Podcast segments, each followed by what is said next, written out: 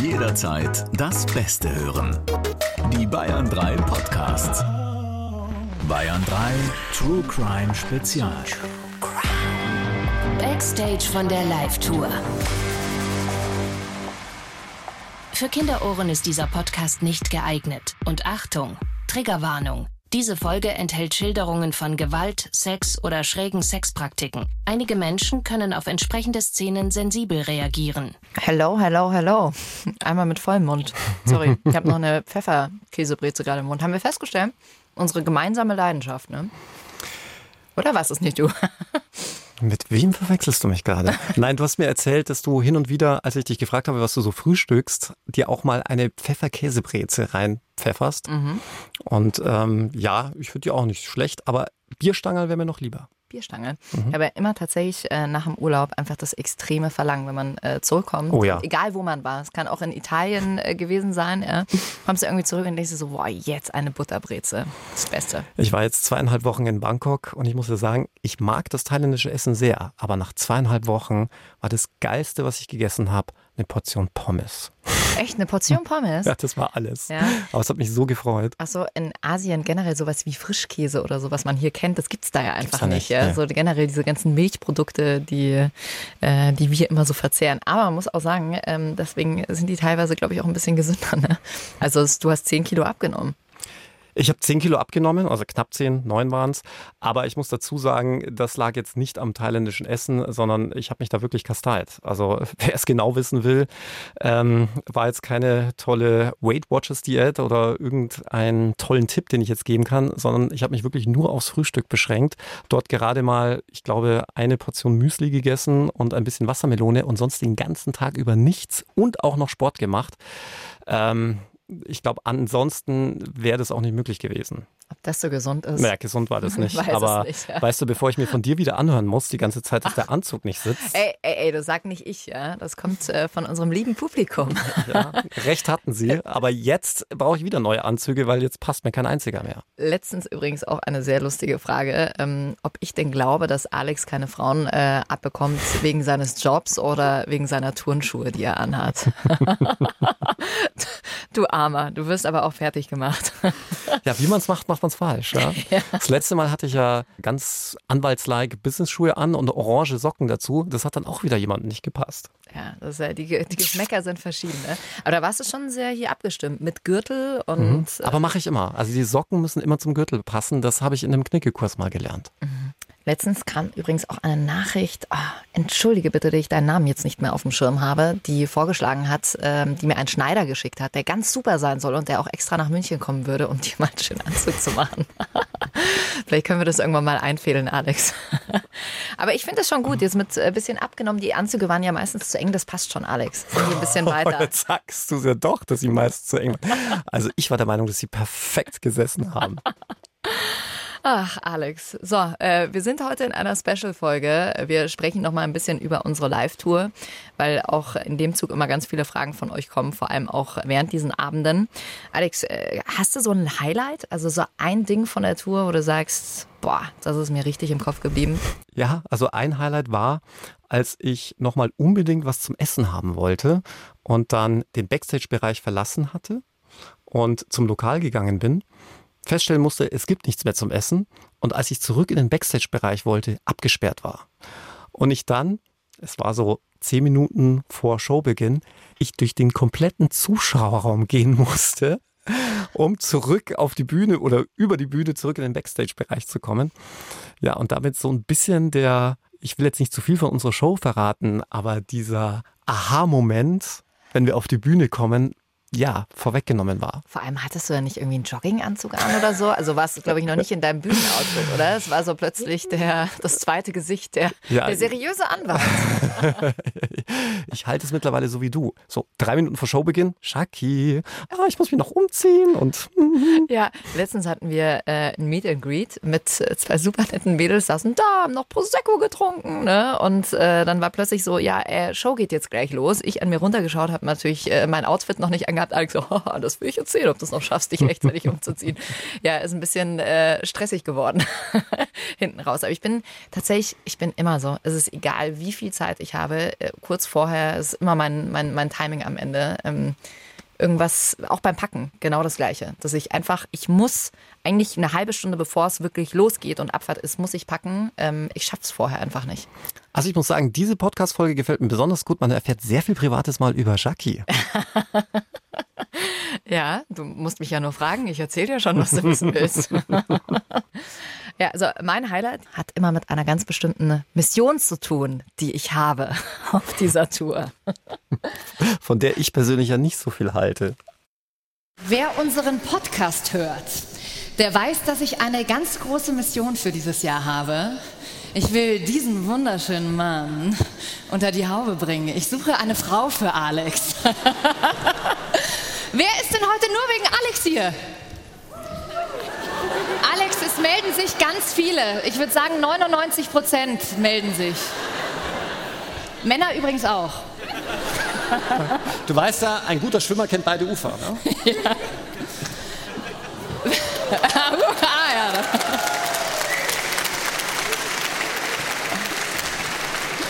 Haben sie erst mal ein bisschen gebraucht, bis sie geklatscht haben.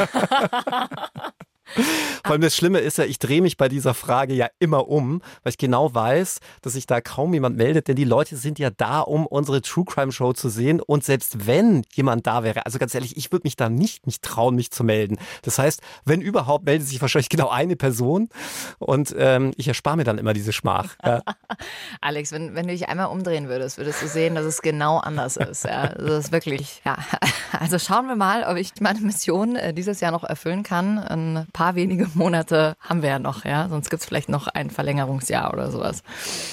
Wir geben euch auf unserer Tour ja auch immer ganz viele spannende Einblicke, vor allem in die Akten. Das ist der Moment, in dem man merkt, dass ja, ihr ganz still werdet im Raum und äh, man wirklich Bilder aus dem echten Leben sieht, Tatortfotos, Fotos äh, von Beweisen, die du da mit dabei hast. Und du gibst uns ja auch immer wieder Insiderwissen, zum Beispiel über Ermittlertricks. Ja, da gibt es einige. Ich glaube, alle darf ich jetzt nicht verraten, weil es sind ja, glaube ich, auch ein paar Polizisten heute anwesend. Da kriege ich, glaube ich, Probleme. Aber so zwei will ich verraten. Die hat mir nämlich ein Mordermittler der Münchner Mordkommission, allerdings erst als er in Rente gegangen ist, verraten. ich weiß nicht, ob er seine Kollegen damit ärgern wollte.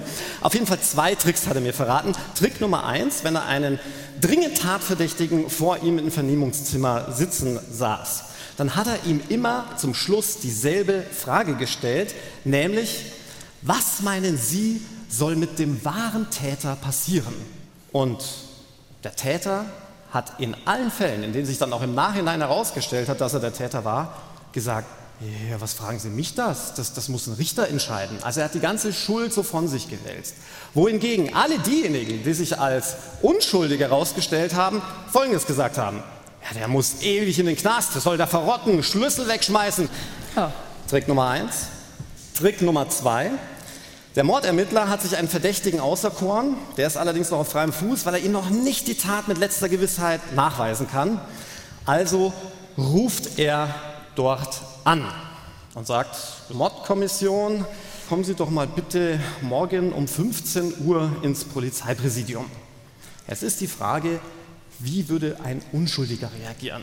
Ja, ein Unschuldiger würde reagieren, was, wer sind Sie? Mordkommission? Was wollen Sie denn von mir überhaupt? Um was geht es denn überhaupt? Der wahre Täter, der ja schon damit rechnet, dass die Mordkommission irgendwann bei ihm anrufen wird, wird sagen, Mordkommission, morgen, 13 Uhr, das ist wirklich spannend, dass man dieses Insiderwissen bekommt. Also ich hoffe ja mal, dass wir alle nicht in diese Situation äh, kommen und so einen Anruf überhaupt haben. Aber das ist einfach total spannend, äh, von dir direkt zu erfahren, wie das abläuft. Gibt es da auch so ein paar Tricks äh, vor Gericht, die du uns verraten kannst, die du manchmal so anwendest? ja, es gibt einen Trick, mit dem man vor allem Polizeizeugen ganz schön ins Schwitzen bringt. Und zwar ist dann häufig eine meiner ersten Fragen, haben Sie den Beschuldigten denn belehrt? Ja, dann sagt der Polizist, klar habe ich ihn belehrt, steht doch auch nicht im Protokoll drin. Und dann sage ich, ja, machen Sie uns mal eine Belehrung vor. Wie belehren Sie denn? Und natürlich würde man jetzt meinen, das ist Polizeialltag. Ja, Beschuldigte zu belehren, das macht der Tag einen Tag aus, das ist auch so. Aber der Gerichtssaal ist ja wie eine Bühne. Und da fühlt sich dann der Polizist plötzlich nicht zu Hause, sondern er ist aufgeregt. Es hören ihm jetzt Leute zu. Es kommt wirklich auf Nuancen an, was er sagt. Und du wirst nicht glauben, wie oft ich dann schon erlebt habe, dass Polizisten entweder kein Wort rausbringen, verständlicherweise würde mir wahrscheinlich nicht anders gehen, mhm. oder aber die Belehrung nicht hinbekommen. Krass. Und das erweckt natürlich schon einen sehr nachhaltig negativen Eindruck auch bei dem Gericht und es stellt sich dann die Frage, wurde dann der Mandant überhaupt auch richtig belehrt? Und wir wissen ja jetzt aus unzähligen Podcast-Folgen, das ist immanent wichtig, denn wenn man nicht richtig belehrt wurde, sind alle Dinge, die ein Beschuldigter ausgesagt hat, potenziell nicht verwertbar. Also in dem Fall auch die Taktik, denjenigen einfach nicht gut dastehen zu lassen. Den kleinen Trick, den ihr da anwendet.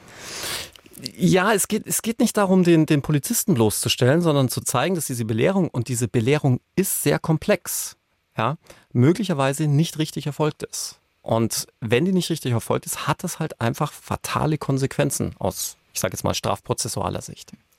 Ihr habt äh, an diesen Abenden, wenn wir auf Tour sind, auch immer die Möglichkeit, uns ja dann auch Fragen nicht nur zu den Fällen zu stellen, sondern jede Frage, die ihr uns so stellen wollt. Äh, Gibt es da eine Handynummer, die wird eingeblendet.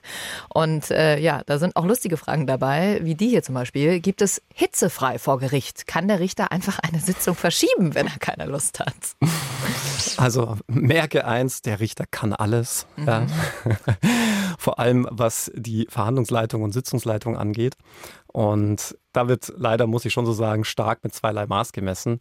Denn wenn der Richter mal irgendwie krank ist oder offenkundig keine Lust hat, dann steht es in seinem eigenen Ermessen und Gutdünken und dann wird halt die Sitzung unterbrochen oder äh, die Termine werden verschoben und ähnliches. Da tust du dich als Anwalt deutlich schwerer. Hm. Wir kommen gleich auch noch äh, zu weiteren Fragen, die ihr uns hier rund um die Tour gestellt habt. Aber vorher mag ich noch mal kurz über eine Geschichte sprechen, die du letztens bei einem Abend auch erwähnt hattest. Und zwar diese eine Geschichte von einem Mörder, der nach 33 Jahren aus Versehen den Mord gestanden hat. Ja, ich hatte offen gestanden auch nur über die Zeitung davon erfahren, aber es ist ein gutes Beispiel, um mal aufzuzeigen, warum es für die Mordermittler so wichtig ist oder generell für Ermittler so wichtig ist, möglichst wenig Details einer Tat vorab preiszugeben. Denn in diesem Fall hatte man keinerlei Sachspuren, also mit Sachspuren meine ich jetzt DNA-Spuren, Fingerspuren, also Fingerabdrücke, irgendwelche Phasespuren und so weiter. Und man hatte eine Leiche, die offensichtlich ermordet worden war und 33 Jahre lang keinen Täter dazu ausfindig machen können. Und just in einer Nacht gerät ein Mann in eine Polizeikontrolle. Sie machen einen Atemalkoholtest, der relativ hoch ausfällt. Und während dieser Polizeikontrolle gesteht dieser Mann einen Mord, nämlich genau den Mord, der vor 33 Jahren stattgefunden hatte und offenbarte dabei Täterwissen. Sprich Wissen, das nur der Täter haben kann, weil dieses Wissen und diese Dinge, die er wusste, niemals von der Polizei preisgegeben worden waren. Mhm. Und so und nur so konnte man ihn dann der Tat überführen. Das war ein absolut unfreiwilliges Geständnis, Krass. aber trotzdem verwertbar. In dem Fall war er sogar noch nicht einmal belehrt worden, wird man sich fragen, okay, wie kann man das verwerten? Weil das eine Spontanäußerung war. Die Polizisten rechneten ja überhaupt nicht damit, dass sie es hier mit einem Beschuldigten zu tun haben. Sie wussten gar nicht, dass das der Mörder ist, haben ihn ergo auch nicht einer solchen Tat beschuldigt. Und wenn du dann etwas von dir gibst, dann bist du selber schuld. Ah, okay. Also bei einer Spontanäußerung musst du vorher nicht belehrt werden. Du musst sehr vorsichtig sein, wenn du mit der Polizei sprichst. Ich sag's immer wieder.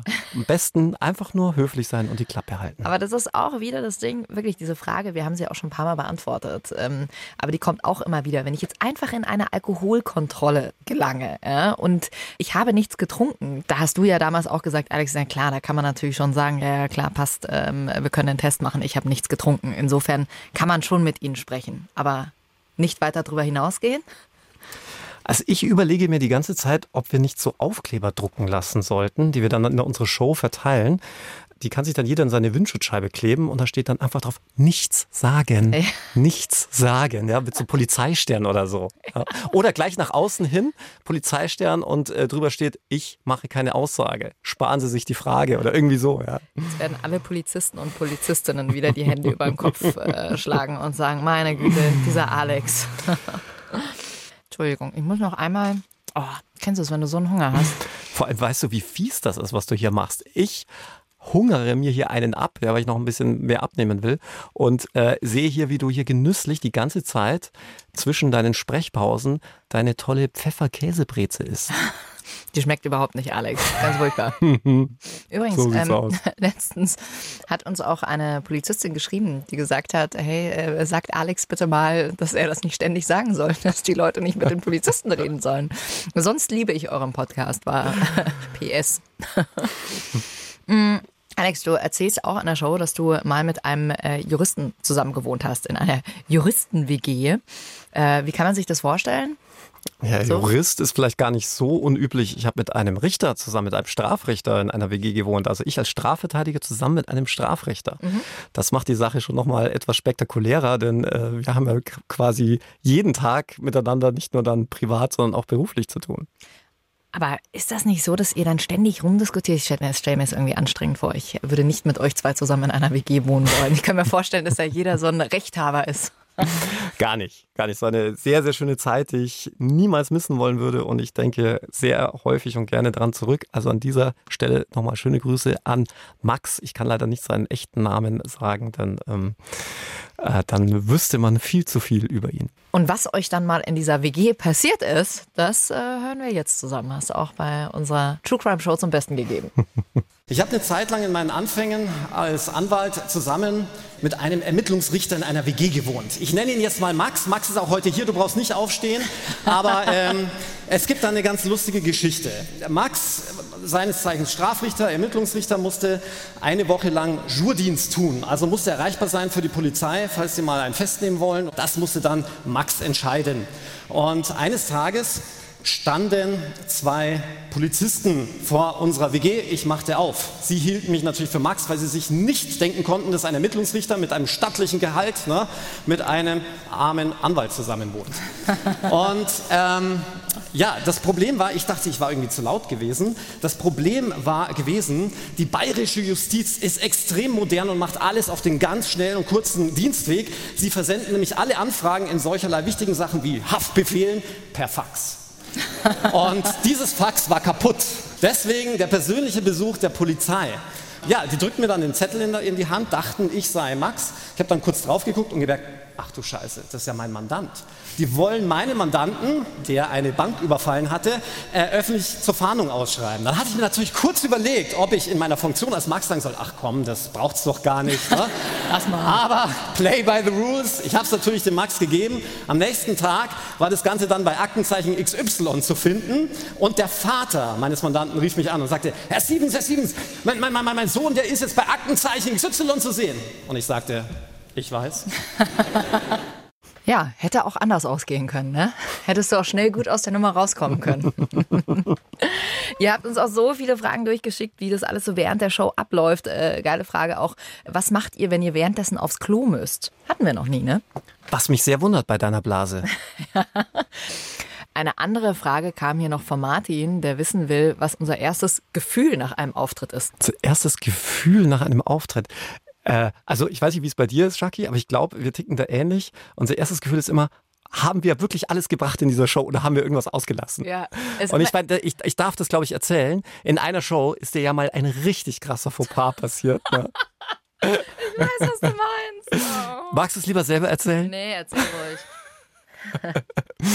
Also, um unsere Fälle etwas plastischer zu machen, werden die Fälle nicht nur von unserem tollen Sebastian Winkler eingesprochen, sondern sie werden auch noch bebildert.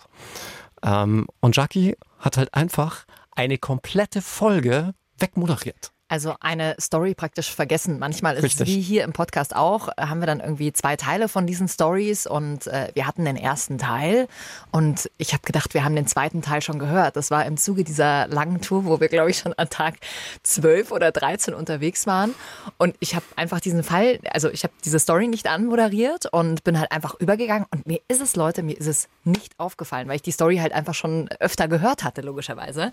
Und äh, unser lieber Raffi, der hinten den, den Ton macht und uns die Videos einspielt, der wusste auch nicht, wie er sich jetzt irgendwie, was er machen soll, ja, also wie er sich zu erkennen ge geben soll. Er hat dann irgendwie gemeint, er hat mit dem Handy aufgeleuchtet, ja, aber ich, also ich habe es gar nicht realisiert, ja. Und Alex anscheinend auch nicht. Ja? Und dann haben wir das da so weitergemacht. Und die Geschichte hat sich dann trotzdem noch halbwegs ergeben. Also sie hat sie eigentlich äh, ganz gut ergeben. Aber ähm, ja, es saßen Freunde von mir drin und haben gemeint, nö, haben wir nicht gemerkt. Ja, aber für einen selber weiß man natürlich, was man irgendwie vorbereitet hat. Und ähm, ja, also ich bin schon froh, dass Raffi dann nicht zum Schluss der Show, am Ende der Show dann das nachgeholt hat, weil das ist mir mal im Kino passiert. Ich war an dem niegelnagelneuen Star Wars Streifen und plötzlich machte es und das Kino fuhr runter und es dauerte fünf Minuten und der Film war einfach mal um zehn Minuten übersprungen worden. Es fehlten ganze zehn Minuten, also ähnlich wie bei uns, aber die haben das dann wirklich gebracht, dass die nach dem Abspann einfach diese zehn Minuten nochmal dran Geil. ja, klar, äh, so kann es auch laufen. Ne? Hier, feiert ihr danach immer wilde Partys? Klar. Ja, wir machen sonst? alles, äh, kompletten Backstage-Bereich, alles wird kaputt gemacht und nein. Nein, das ist natürlich alles ein Riesenwitz. Äh, wir sind, um ehrlich zu sein, äh, sind wir ziemlich müde danach. Denn ähm, oftmals dauern diese Autogrammstunden und wenn wir die Bücher signieren, fast genauso lang wie die Show Mhm. an sich. Und ähm, ich penne da regelmäßig im Auto weg. Wir sind echt langweilig, ehrlich gesagt. Kein Rockstar Live, wir müssen euch enttäuschen. Schade eigentlich, sollten wir mal ändern. Ja, ist immer geil. Alex und ich, wir knecken immer beide im Auto weg und äh, so, hey Shaki, du bist da, jo, ciao, bis morgen.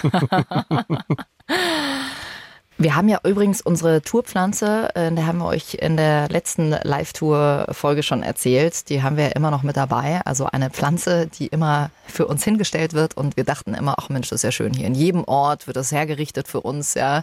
Und dabei ist es eine Pflanze, die einfach ähm, ja von unserem Team dahingestellt wird. Und diese Pflanze hat jetzt schon viele Namensvorschläge bekommen. Wir haben let- letztes Mal ja gefragt, ist massig von euch reingekommen, von Rügediger bis Büschchen, Königin Kunigunde von Kunstpflanzien, fand ich auch sehr schön.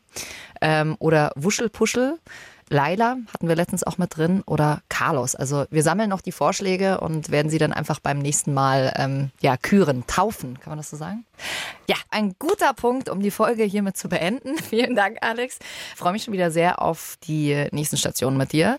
Alle Infos bekommt ihr unter bayern3.de. Da seht ihr auch noch, äh, wo wir noch überall Halt machen und wir freuen uns total, euch dann auch mal persönlich zu sehen und äh, wie gesagt, dann auch die einzelnen Fälle durchzuarbeiten mit euch. Grinst, äh, Alex grinst. So, jetzt ist meine, übrigens meine Pfefferbreze ist äh, jetzt auch aufgegessen. Gott sei Dank. Alex, was hast du nächste Woche dabei? Nächste Woche geht es um einen Fall, der Rechtsgeschichte geschrieben hat. Ein Mord, der dann plötzlich keiner ist und am Ende vielleicht doch wieder einer ist. Mystery. Damit ihr mir bis nächste Woche nicht in einen True Crime Entzug abrutscht, habe ich noch eine Podcast-Empfehlung für euch. Macht und Millionen ist ein Podcast von Business Insider und da geht's um richtig krasse Skandale der deutschen Wirtschaft. Eine Wirtschaftsjournalistin und der Chefredakteur beleuchten da in jeder Folge einen Fall, den sie mit eigenen Recherchen, Interviews und anhand von Originaldokumenten wirklich richtig spannend erzählen. Sie nehmen uns da mit in eine Welt voller abgehobener Betrüger, von Familienfäden bei Aldi und Tengelmann bis zu gefallenen Managern. Also wirklich super, super interessant. Findet ihr überall, wo es Podcasts gibt und den Link, den packe ich euch hier natürlich auch noch in die Shownotes mit rein. Wir hören uns nächste Woche wieder. Macht's gut. Bis dahin. True Crime. Tödliche Verbrechen. Noch mehr packende Podcasts jetzt auf bayern3.de.